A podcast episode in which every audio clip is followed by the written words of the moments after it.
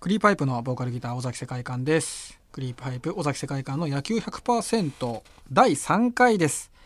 野球が大好きな尾崎世界観が本業の音楽を捨ててより深い野球の世界を探求していくこのポッドキャストアシスタントはこの方です、はい、日本放送でスポーツ実況を担当しておりますアナウンサーの煙山光則です。そして、えー今回も野球のデータ分析のスペシャリスト株式会社デルタの岡田祐介代表にお越しいただいております。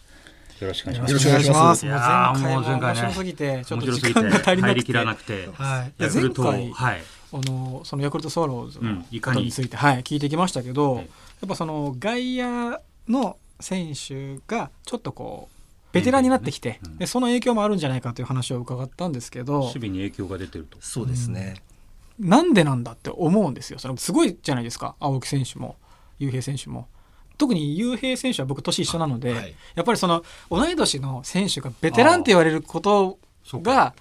今年なんかこう三十六でしたっけ？そうです今年36ですそうですよね。はいあののよく言うじゃないですか、ええその下の毛に白髪が混じってくると年を感じるっていう、はあーい、で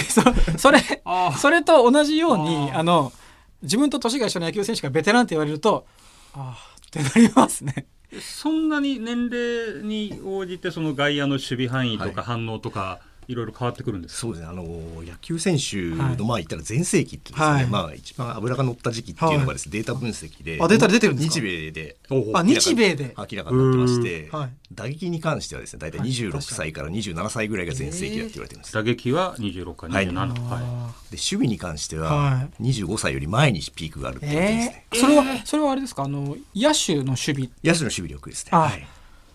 じゃあもう結構すぐ活躍しないとそうですね。あの実はあの日本のあのはいプロ野球選手も同じような傾向が実は出てまして、はあの過去のすごい選手を見てもはい大体26とか27ぐらいに全盛期が全盛期、まあ、一番キャリアで一番いい成績を出してる選手、あーまあ、その周りに出してる選手が多いっていうのは、これ統計的に明らかになってます。あそれはもうここ最近ここ10年20年がというわけではなくて、はいもう昔からそうなんです、 NPB そうですね。NPB の選手上そういった傾向が出てる。それ守備に関しては、はい。外野と内野でも変わってくるんですか、えっそれと、そうですね基本的にあの守備力なんで、まあ、求められる要素は違うんですけど、はいただ基本的にやっぱりあの守備力っていうのは、はいばだけ打ってから反応しなきゃいけないわけですね、あー反応してそこにあの届かなきゃいけないっていうところでなる一ほど番こう身体的な能力が求められはるい要素が大きいんで、あテクニック的なもの脳よでりありもももう体の身体能力が一番もんあのあー差がな出かるなか技術では埋められないものが出てるくるとでもそうですよねそれは距離が内野の方が近いけどその対応しなきゃいけない判断のタイミングが一緒ですもんね,、はい外野そうでのすね深いフライであっても、はいそれはその分追いかけなきゃいけないし、はいまあ若い方が良いっていうのが、はいまあ、データからも分かってきちゃってうんで今メジャーリーグだとはいどんどんこう FA 前の選手とですね長契約するようになったんですけどまさにそれははいあの年齢の影響が、おまあ、ーまさにあの全盛期が20代の真ん中から後ろぐらいにあるっていうはここにここの選手と長期契約をしましょうよっていう今トレンドになってます、ね、もう先におー縛ってしまう、はいそこはもう日本人とアメリカ人っていうかまあいろんな外国の人、はいそんなに差がなく差がない年ですね齢は同じなんですね、はいもう野球選手っていうところも、へーあのピークは大体そのぐらいだ、まあ、野手に関してはそういった形になるじゃあやっぱりヤクルトは外野に関しては絶対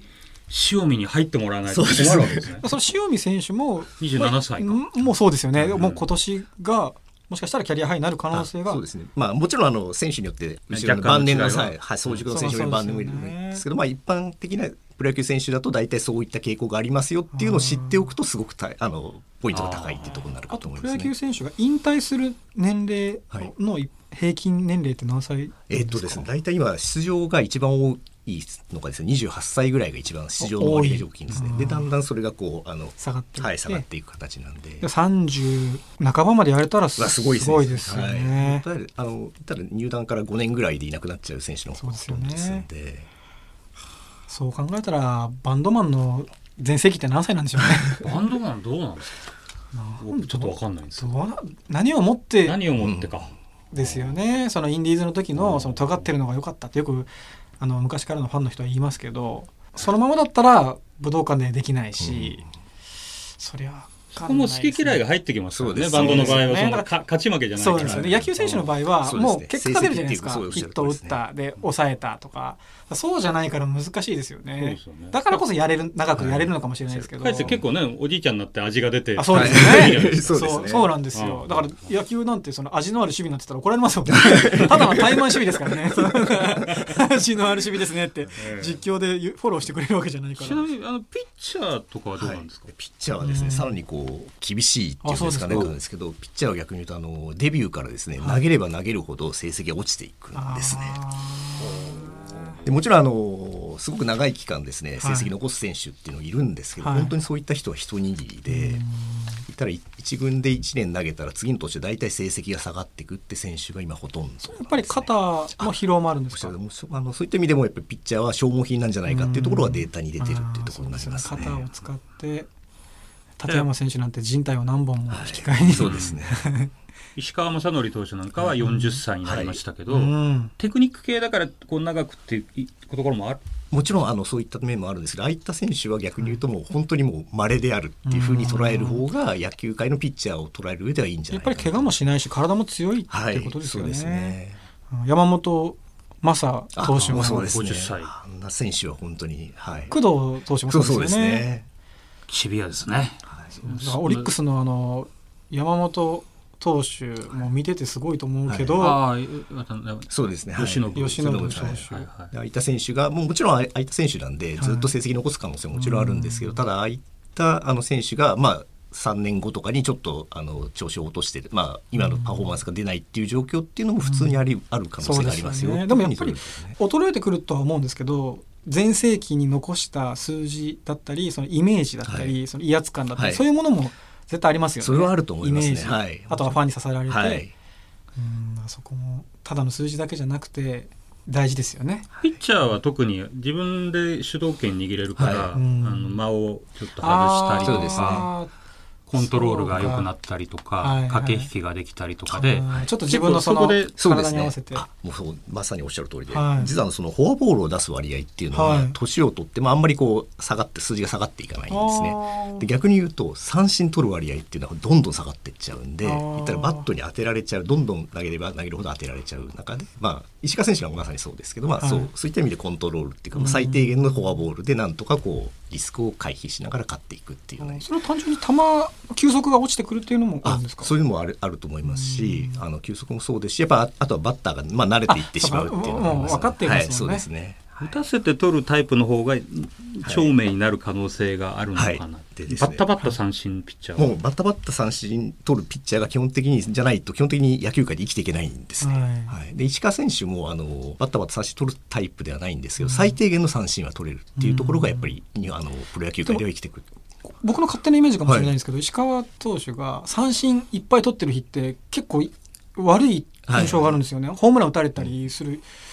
印象がありますね、多分見てらっしゃる方なんではい多分そういった傾向もひょっとしたらあるかもしれないんですよ、はいただあのもちろん石川選手っていうのは多分違う勝ち方がひょっとしたらあるかもしれないんですけど、一般的なあのプロ野球選手プロ野球のピッチャーのいい勝てるピッチャーっていうのは、はい基本的に三振がたくさん取れる、はいでこれなんでいいかっていうと、はいまあ、バットにボール当てられたらさっき言ったみたいに守備力の影響あ守備はいそうですね守備力の影響を受けずにアウトをたくさん取れます。石川投手、本当かわいそうって結構あありりまますすよよね。ねいやー、ゲッツだーと思ったら、あーみたいなのありますよね。そうですよねで今年のオープン戦もやっぱりすごいゲッツー取ってる印象があるんで、やっぱそこは大事でいすやおよっしゃる通りなんねですよね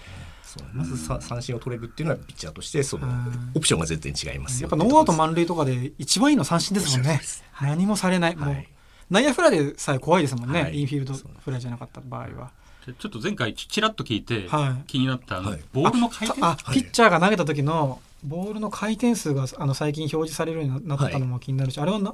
何が具体的に違うんですか意味あれがあはるんもですうかあのそうで、まあ、ピッチャーの言ったらこれまで僕らって、はいまあ、ストレートでもスライダーでもまあその球種っていう概念では、はいあの捉えてたんですけどじゃあそのボールが例えばじゃあ石川選手の、えーストレートと、はい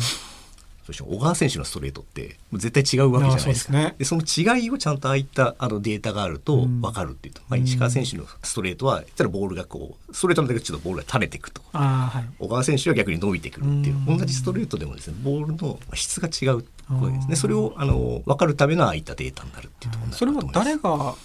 頭に入れておくといいんですかキャッチャーなのかはベいンチなのか、えっ、と多分キャッチャーと、まあ、投手も自分のボールがどんなあ自分でものかっていうのを、えっと理解するのすごく大切で、はいあと逆にバッターも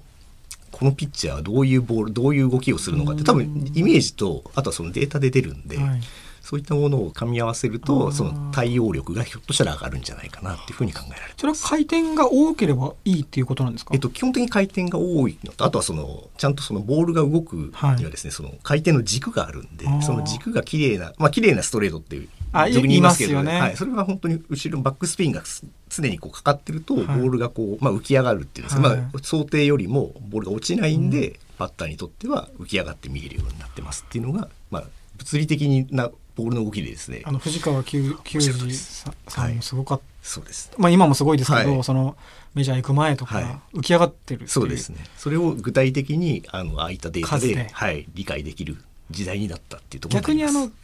汚い球ってよく褒め言葉で言われたりするじゃないですか、そういう綺麗なストレートじゃない、はい汚いストレートっていうのは回転数にもあ出でてる回んです転数とあとそのさっきの軸みたいな形あで軸が回転数の割にボールがあまり動かなかったり、はい逆に言うとあのよりよりこうあの下にこうあー垂れてこはいうボールが動くっていうような形で、まあ言ったらどこにちょっと曲がったりとかちょっと、はいはい予測できなはいっていう嫌なバッターもいますそようね。ですね。そういうものがあの今ああいったデータで分かるようになっちゃったんです。ああ面白いなあうん聞いてると、まあ、そのなんかこう汚いボールというかこはうい動くやつっていうのは、外国人ピッチャーに多いとかあるんです昔かはそうですねうん多くてでただそのああいったボールに対して、まあ、あのどういう対応するかっていうので生まれたのがそのフライを打つっていうんですかあねフライボール革命フライボール革命をしてるとりです、はいでフライボール革命が出てきたんでは今いツーシーム投げる選手がどんどん少なくなってもきうてるんメでジすャーリーグのイメージはツーシームでしたよね。はい、そうなんですよでそれが今実はメジャーリーグでツーシームがどんどん投げられなくなってきて、はい今日本みたいにフォーシームっていうこうストレートストレー直球ですよトを、ねそう伸びるボールを投げるような割りか割合が変わってきたんですね。でプラス変化球も投げる球種が変わってきて、はいカーブをたくさん投げあなカさいっていうーブあそれこそあの巨人にいた、えっと、マイコラスはいのようなピッチャーが活躍したり、でそういう意味ではそのトレンドが今どんどんそういう打ち方だったりのおーピッチャーがこうやって変えたんでバッターが変えてバッターが変えたんでピッチャーが変えるっていうのもがう最き近もうそれはお互いはいどんどんこう更新していくってことですそようね。ですねそれはでもやっぱバンドにも音楽にもあそうですか通ずるあそうな部んだ分がありますよね。やっぱりそほうほうほのアメリカでっていうのは、うんうん野球もそうだと思うんですけど、向こうで流行ってるからみたいな、うんうんうんでヒップホップで例えば言うと、まあ、今はどうかわかんないですけどそのトラップっていうジャンルがアメリカで流行ってでそれを日本の人たちも取り入れたりとかそれをもう繰り返していくんだなと思いましたねこういうのが今流行ってるトレンドだからっていう野球もそうなんですね。野球今すごくそのサイクルが速くなってるんででそのフォークを投げるあのピッチャーがメジャーにはあんまりいないから、日本でもそのフォーク使うピッチャーが成功すると言われてましたけど、そのフォークボールに関しては今どうなんですかあんまりさやっぱりまだ依然としてあんまりやっぱりいないんですねはいこれなんでなんですかねなんか肩の肩肘にやっぱりそう良ですくよないねっていうイメージがやっぱりあるみたいですけなんか少年ど野球の時に投げさせないって言いますよねはそうでやっぱり最初にチェンジアップなんていう感じであチェンジアップが最初なんですかやっぱり覚える感じですもんねはほいとんど日本人しか投げないイメージがそあうりでますすよねね。逆にやっぱり見たことないんで相手のバッターはねなかなかフォーク打てなくなるとは思うんですけど、でもそれは